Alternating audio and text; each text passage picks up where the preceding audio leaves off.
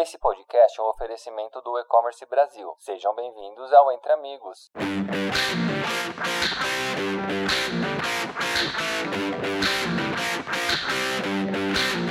Olá todos, começa agora mais um episódio do podcast Entre Amigos, promovido aqui pelo E-Commerce Brasil. Eu sou o Samuel Gonçalves e hoje eu recebo com muito prazer o meu amigo Fábio Fialho, ele que é CMO da Infracommerce. E antes da gente começar o nosso papo sobre o tema que a gente vai trazer hoje, eh, eu preciso comentar com vocês aqui a respeito do crescimento acelerado da Infracommerce nesses últimos anos, né, Fábio? É muito legal acompanhar essa evolução das empresas de tecnologia do nosso setor e hoje vocês se tornaram o maior ecossistema digital independente para e-commerce da América Latina. Eu queria que você comentasse um pouquinho sobre isso. Legal. Olá a todos, muito obrigado pelo convite, toda a turma do e-commerce Brasil, Samuel, uh, Bareta, todos que a gente admira muito aí no, no ecossistema do e-commerce Brasil. Falando um pouco sobre, o, sobre a infracommerce, de fato, a gente teve uma consolidação recente uh, de mercado, um crescimento exponencial, tanto orgânico como inorgânico, né? Então, é, desde a fusão com a Sinap, com a aquisição da Tactics, da P8, da TVEC, é, que é uma empresa de inteligência artificial de dados. Então teve muita, e na América Latina também, é, com relação a Brand Live e, e a Suma, foi uma, um ano de, de, de muito crescimento uh, importante e da construção desse importante que a gente vai falar hoje, desse importante ecossistema digital independente, uh, no qual a gente pode aí ter uh, tem várias expertises onde a gente consegue formar de fato um grande ecossistema escalável e, e, e white label que as empresas possam nos contratar e utilizar dos nossos serviços. Fantástico, meu amigo.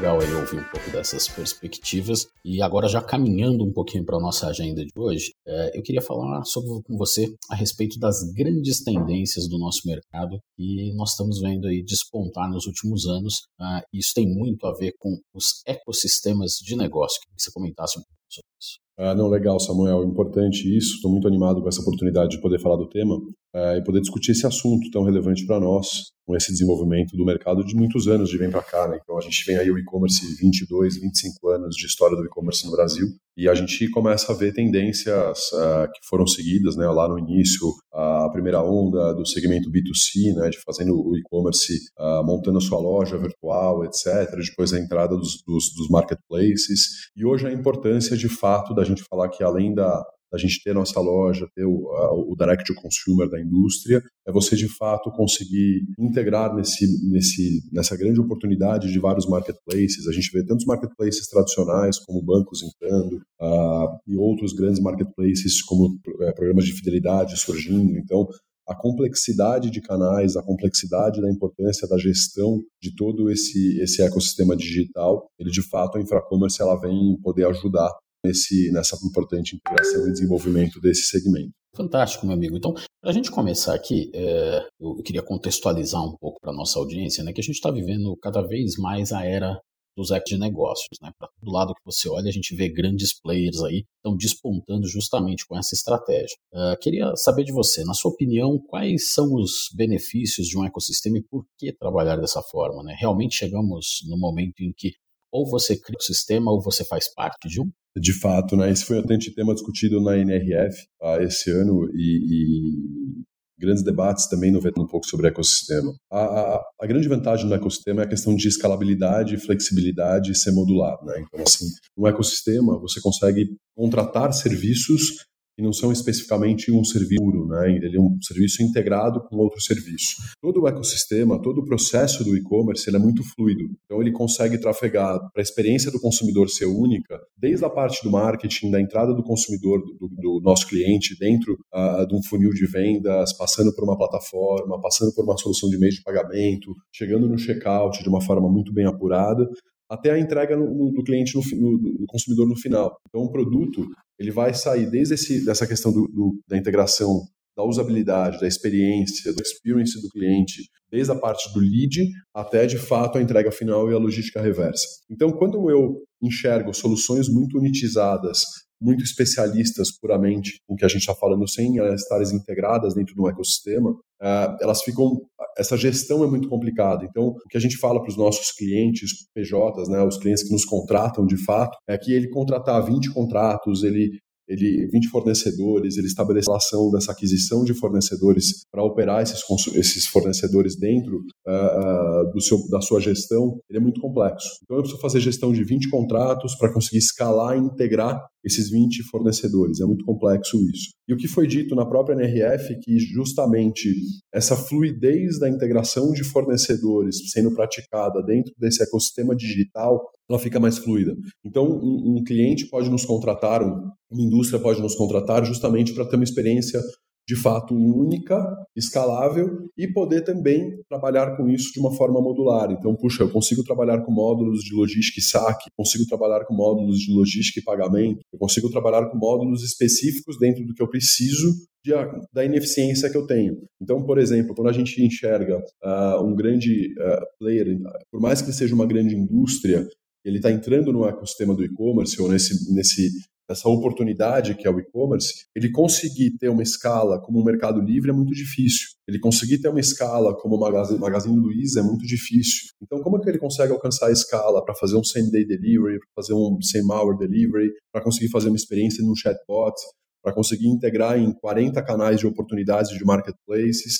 Então, tudo isso ele é muito importante da gente conseguir oferecer esses serviços ao consumidor. Consegue chegar nisso, contratando 20 contratos e não tendo essa escala. Então, a gente chegou no momento que a onda, que a gente fala que é a onda 3 do e-commerce, eu preciso de fato ter essa fluidez dentro do ecossistema de fornecimento para o, para, para o consumidor. Preciso chegar nessa escala, porque senão eu não consigo chegar, vai me custar muito caro eu conseguir oferecer todos esses serviços. Então, fechando o canal, o modelo é muito interessante do ecossistema escalável, flexível e modular para que cada indústria consiga nos contratar para alcançar essa escala com essa experiência, podendo até modularizar isso. E aí, quando a gente fala, fechando esse racional da questão do, da estratégia né, do e-commerce, a gente até lançou esse slogan agora na NRF também, falando que a importância de fato do, do para a indústria é ter a sua estratégia dentro de casa. Então, a gente fala um pouco da sua estratégia e nosso ecossistema.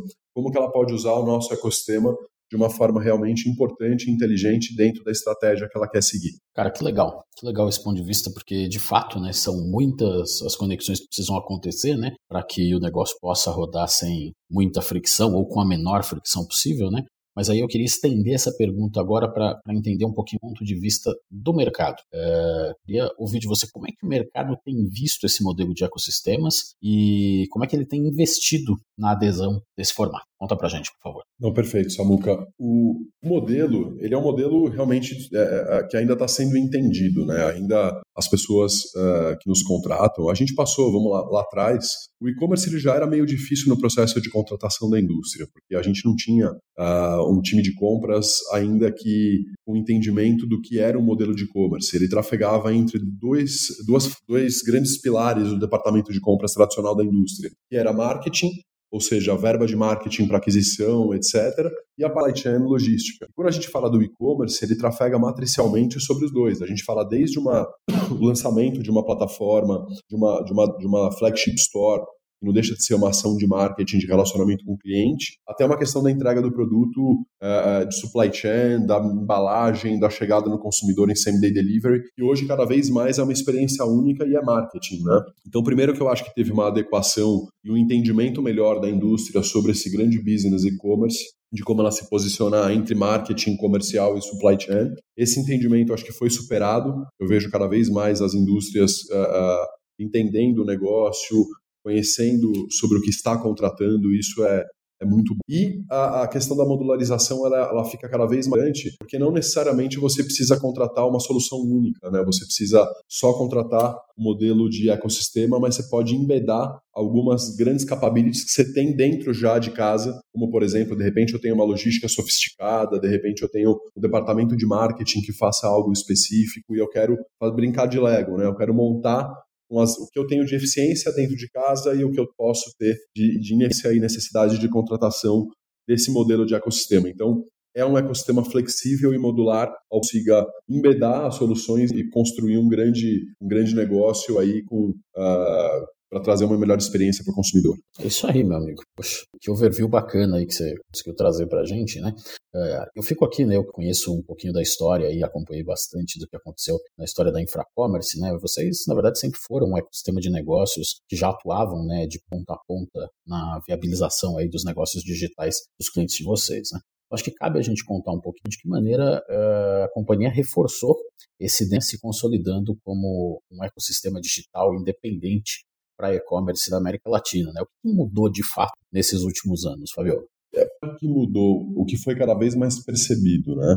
Uh, o que foi percebido, a gente levanta que é a questão chamada agnóstico. A gente é um ecossistema agnóstico, ou seja, a gente não tem canal, a gente não é um, um, varegi, um varejista e não menosprezando, pelo amor de Deus, é só a questão do modelo, né?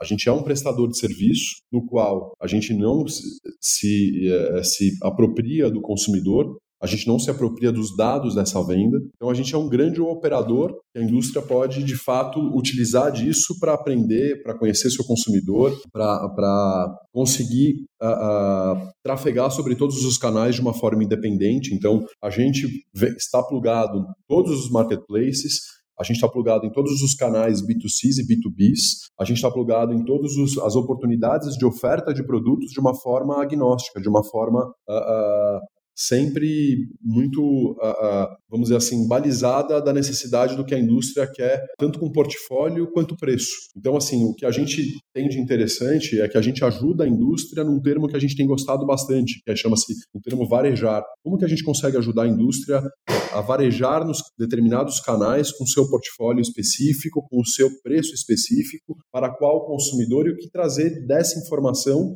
para dentro de casa. Então a gente acredita muito que toda essa informação que tem em todos os canais, toda essa possibilidade de predição de dados conectada, personalizada com curadoria e a famosa disponibilidade de estoque em qualquer canal. Então, como que a gente consegue equacionar a melhor oportunidade de e-commerce que não traga uma frição para o consumidor de uma forma muito ímpar, de uma forma muito agnóstica, que a gente não, não penda para cada lado, e sim a gente ajude o nosso cliente, é a indústria. Bacana, né? É, acho que você defendeu bem aí os pilares, como, como isso tem sido importante aí nessa trajetória, né? É, do, do, ponto de vista, acho que do mercado, aqui o que a gente tem visto é que esse é um movimento maior, né? É, a gente vê grandes players né, crescendo no mercado através desse modelo de ecossistema. Né? Então, acho que vale a gente comentar um pouquinho qual que é o diferencial um ecossistema white label, né? E o que, que isso significa em termos práticos e de estratégia uh, e de posicionamento dos negócios? Conta pra gente. Uh, não, de fato, Samuca, essa questão do que a gente já tem um pouco, né? O que, é um ecossistema uh, agnóstico, qual é esse nosso diferencial? É justamente a gente conseguir enxergar todas as oportunidades dos determinados canais que a gente está integrado, plugado, e que o cliente tenha vontade, inclusive, de, de, de se colocar. Então, por exemplo, a gente tem uh, a construção de pop-up stores físicas, integrações omnichannel com lojas físicas do próprio cliente, quem tem loja em shopping, quem já a gente considera como retail. Toda a questão de marketplaces, de canais de marketplace que os clientes gostariam de integrar. Então, hoje, o Brasil, graças a Deus, é um país extremamente uh, uh, grande, né? E a gente tem um Mateuzinho no Nordeste, a gente tem uma loja rede, a gente tem um Mercado Livre, a gente tem uh, players que são tanto mais assim como players que cumprem todo todo o mapa do Brasil aí toda a nossa a nossa oportunidade de a gente consegue integrar com todos esses canais, com todas as idades, e a gente consegue descobrir e integrar novos canais e ajudar esses canais a serem efetivamente uh, uh, grandes players de mercado. Então, você vê um Banco Inter, a gente ajudou eles a, a, de forma de parceria, nada de, de, de uma relação de fornecedor, mas a gente ajudou eles de fato a lançar o seu e-commerce, o nosso portfólio, outros bancos entrando também, assim, os bancos sendo os novos varejistas também, uh, com essa oportunidade que eles têm de crédito e cliente já dentro da sua plataforma. Então, todos esses serviços que a Infracommerce faz, tanto em conexão com canais quanto em presença de canais, assim como toda essa oportunidade de ecossistema integrado, que eu quero dizer, desde a parte de integração de fato de TI uh, ah, com os canais, mas duto logístico, a disponibilidade de estoque, a entrega, a entrega em, em N oportunidades, como same day delivery, como same hour delivery, como uma integração de saque para que o pedido não se perca. Todo mundo que aqui no e-commerce Brasil não tenho dúvida que todos vivem e sofrem, uh, uh, sabem a dor dessa, da, desse tamanho dessa operação. Uh, a gente consegue integrar todo esse dado para a experiência do consumidor ser única. Então esse grande orquestrador de dados, desde a necessidade de onde eu vou colocar meu estoque mais perto do cliente, por quê? Porque eu conheço todos os canais e sei a oportunidade que esses canais, de forma preditiva, me trazem essa informação para eu posicionar através de 10 centros de distribuição e 18 dark stores me o melhor produto para quem consome em determinado canal. Então, essa inteligência de dados com aquisição principalmente da TVEC, que é uma empresa que consegue consumir, trazer uma predição de posicionamento e eficiência de estoque, ela nos traz um grande diferencial quando eu amarro tudo isso dentro de uma, de uma fluidez de compra. Bacana. É, vários momentos aqui a gente falou, né, eu vi você falando sobre flexibilidade, né? Uh, e aí eu queria voltar um pouquinho nisso, contar um pouquinho mais sobre é, se dá de fato essa coisa de poder atuar, atuar através de módulos, né? Por que isso é tão importante para o varejista? É possível ganhar com essa flexibilidade? Perfeito. A gente fez uma, uma grande decisão uh, tocada pelo CAI, por todo o board da Infracommerce, foi a gente conseguir construir os microserviços, os grandes pilares de microserviços, né? Então, quando a gente falava de logística do ponto de vista de e-commerce, né? Então, vamos falar de logística desde fulfillment, da parte de torre de controle, gestão de transportadoras, TMS, etc. Essa é uma vertical tradicional, mas super específica do segmento de e-commerce. Eu consigo fazer ela poder ser contratada hoje, no novo momento da infracommerce, de uma forma específica só como infralog, que a gente deu esse nome, sim. Hoje ela tem, a gente conseguiu separar esses microserviços, por exemplo, infralog, infradata, infradigital, infrapay, infrashop. Então todos os nossos serviços, eles ganharam BUs de modularização especializadas, com um vice-presidente especializado na área, porém integrado com conhecimento 360. Enquanto, então, quando você contrata uma infralog, uh, que é a BU de logística, torre de controle e transporte da Infracommerce, ela conhece o end-to-end. -end mas ela pode ser contratada sozinha. Uh, quando a gente fala uh, que a gente tem uma vice-presidência que toca essa, essa unidade de negócio, a gente não está falando somente de um adquirente ou de um subadquirente. A gente está falando de um conhecimento end-to-end. -end. Como que a gente consegue colocar o PIX, fazer conciliação financeira, todo o processo de pagamento e recebimento, quais são as melhores práticas, o que funciona por categoria, então o que tem mais fraude, chargeback em determinada categoria. Então, como a gente tem hoje 500 clientes, a gente trabalha com todas as categorias, desde fast moving consumer goods, health, uh, tech, home tech, uh, uh, toda a parte de Anvisa, de licenças, categorias de agro agora. Então, como a gente conhece todas as categorias, sabe das dores, conhece tudo isso, idade de negócio, sabe operar end-to-end, -end, mas a gente separou com os microserviços para serem contratados de forma flexível. Então, a gente, nem eu falei lá no início, a gente é como se fosse um grande Lego pode se acoplar e ser embedado dentro do que a indústria entende do que é para ela importante ter dentro de casa. Fantástico, né? Não, não só a expertise, mas o custo marginal aí que que acaba chegando né, para a indústria, para o varejista, acaba sendo bastante importante, né, porque de fato, se eles fossem construir tudo isso e ter toda a expertise, uh, tinha uma curva de aprendizado aí muito maior, com custos muito maiores e que vocês estão conseguindo flexibilizar. Muito legal. O Samuel, eu só pegando esse gancho, me desculpa, mas é, é, acho que é um, um grande bate-papo, né? Então, quando a gente coloca toda essa, essa oportunidade na contratação unitizada uh, ou segmentada, a, realmente esse ganho de escala ele é muito importante. Então, como que eu consigo ter um frete hoje conseguir brigar com o frete de um grande marketplace? Como que eu consigo chegar no consumidor em same-day delivery com 10 centos de distribuição? Por mais que eu sou um player grande, que posso faturar X milhões e me considerar grande, para eu conseguir, conseguir, conseguir construir tudo isso, ele é muito difícil, né? Então ele tem uma, uma, uma curva de crescimento que ela é custosa ela é um capex necessário que você vai ter que construir, e isso a gente oferece basicamente, uh, a gente conseguiu chegar nessa escala e oferece e repassa essa escala para os nossos, nossos clientes. Perfeito, perfeito. É, falando um pouquinho agora de marca, indústria e varejos né, que estão apostando aí nesse tipo de iniciativa, é, fica para o cliente? Né? Como é que ele lá na ponta se beneficia com esse modelo de negócio? A gente vem, vem passando pelo momento importante aí do, do cliente cada vez mais exigente e, e a régua sendo realmente o Mercado Livre, outros, via varejo, P2W, todos subindo a régua nós mesmos, né, da, da, da, experiência do consumidor. Então, a pandemia trouxe muito essa, não é foi a transformação já veio antes, mas essa aceleração da necessidade do serviço, né, e não só do produto, a, tanto a disponibilidade de estoque,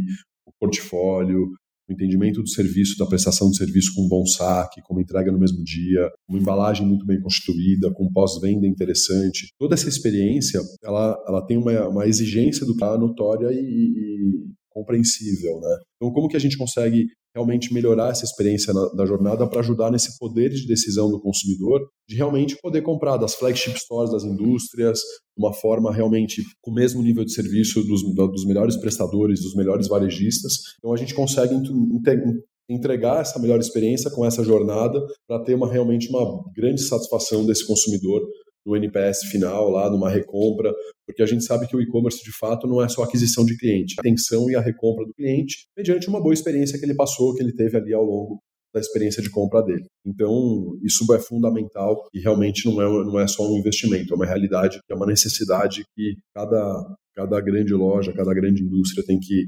refletir. Fantástico, meu amigo. Eu, eu fico né, é, observando aí de tudo que a gente comentou até agora, né, como a gente de fato passa ali né, por um modelo em que é muito mais democrático, né, permite que mesmo a indústria ali, que é um pouco mais distante do consumidor né, consiga oferecer aí melhores experiências, melhores jornadas de compra, né, ajudar nessa questão da maior satisfação, vocês ali é, com o motor né, para fazer todas essas iniciativas acontecer cada vez mais de uma forma modular. Então a gente tem aí um, um modelo que resolve questões, né? A gente está há bastante tempo aí no e-commerce, a gente sabe como essas questões elas sempre foram muito latentes ali. Uh, e agora a gente tem sim ali uma engrenagem né, funcionando para que tudo isso uh, esteja ali a serviço do consumidor, fazendo com que ele lá na ponta né, uh, perceba aí todos os efeitos de tudo isso que a gente está fazendo. O papo acho que está maravilhoso aqui, né, cheio de grandes insights para a gente.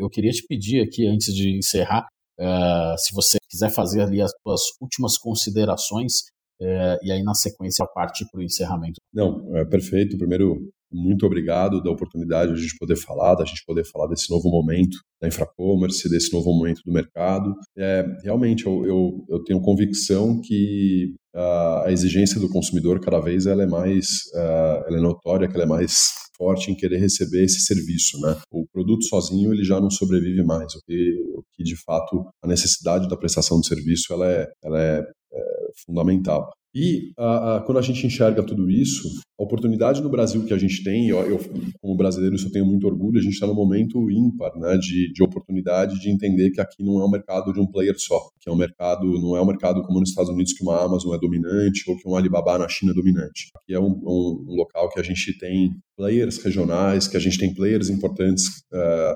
uh, que, atendem todo o território. E a gente tem, a, a indústria aprendeu com relação a isso ela sabe da importância da manutenção de um ecossistema de oportunidades de canais de vendas muito interessante. Então, como que a gente consegue a, ajudar nós, não só nós infracommerce, mas nós também do, do, do e-commerce brasileiro, do e-commerce Brasil, conseguimos ajudar a indústria a estar perene sobre todos esses canais, levando a melhor preço, experiência, oportunidade para o cliente.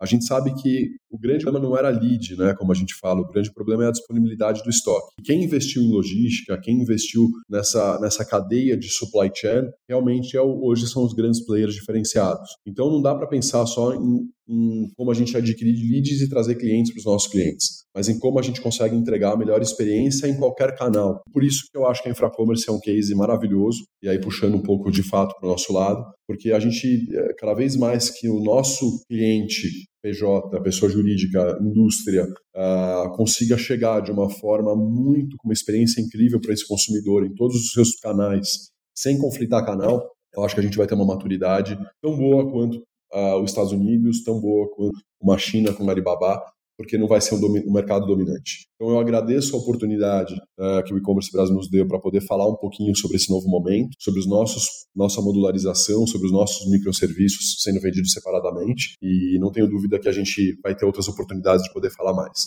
Estou à disposição de todos.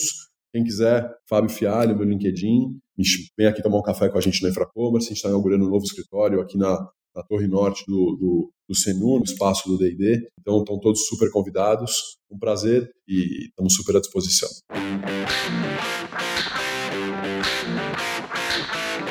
Obrigado, meu amigo. Sempre muito bom falar contigo. É, obrigado a todo mundo aí também pela audiência aqui no Entre Amigos. É, fiquem aí com a gente que tem sempre muito conteúdo bacana para vocês. Valeu, pessoal. Valeu, obrigado.